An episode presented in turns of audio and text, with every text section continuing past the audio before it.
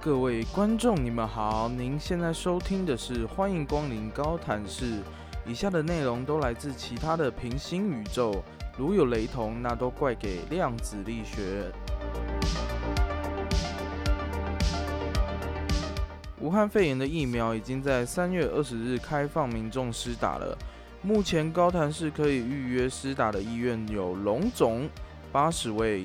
高一七十位，长庚五十位，小港医院四十位，义大医院二十一位，联合医院四十五位，民生医院六十六位，冈山医院三十位，旗山医院不限，大同医院四十位，凤山医院三十位，国军冈山分院五十位，国军左营分院五十位，建仁医院三十位。国军高雄总医院一百位，义大大仓医院二十位，软综合医院四十位，奇经医院二十位，圣公医院二十位，建佑医院二十位，大东医院二十位，信和医院三十位。以上的这些医院都是有跟中央政府签约的疫苗施打医院，统一采用线上预约的方式办理登记。我有进去龙总的预约网页，稍微看了一下，发现施打的人好像还没有想象中的踊跃，大多都集中在假日，而星期一到五的平日仍然有空位。我觉得高潭市疫苗接种没有出现抢破头的状况，主要得益于疫情控制的还不错。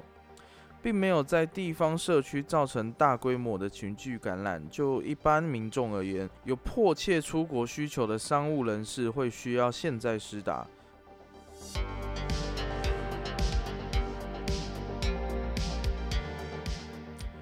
另外还有一个原因就是副作用的问题。疫苗的施打一定会产生一些人体自体免疫反应。据统计，目前出现的现象有。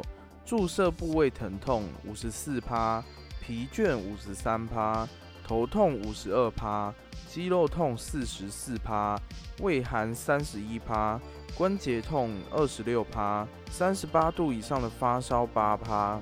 就目前统计数字来看，上述前四项副作用出现率都蛮高的，有准备预约接种的民众在特别的留心。食药署也依据 A Z 疫苗的资讯整理接种条件以及注意事项。文中说到，对于疫苗所含成分复引剂有过敏现象的人，施打第一剂后出现急性过敏反应的人，以及十八岁以下的青少年不可施打。而血小板缺少或凝血障碍、免疫功能不全、怀孕期间的女性、正在哺乳期的女性。则要谨慎评估现阶段接种的必要性，而所有接种完的民众应在接种完之后的三十分钟注意是否出现严重的过敏反应。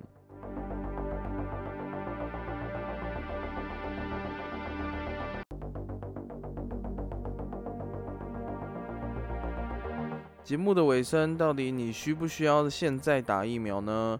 我认为，依照当前的防疫状况，还不需要特别把它放在第一位。但倘若你的工作需要长期面对人群，或是近距离与顾客交谈，会建议你在闲暇之余至各大签约医院预约接种。毕竟你永远不知道狡猾的病毒何时会暴走。在接种完疫苗之后，也不是吃了超级星星可以无视其他防疫规则。保持距离，时时戴口罩，肥皂洗手，仍然是后疫情时代的生活日常。如果你喜欢我的节目，欢迎你分享给住在高潭市的朋友，让我们一起来讨论高潭市的大小事。别忘记订阅、按赞、分享、五星好评。就这样，我们下次见。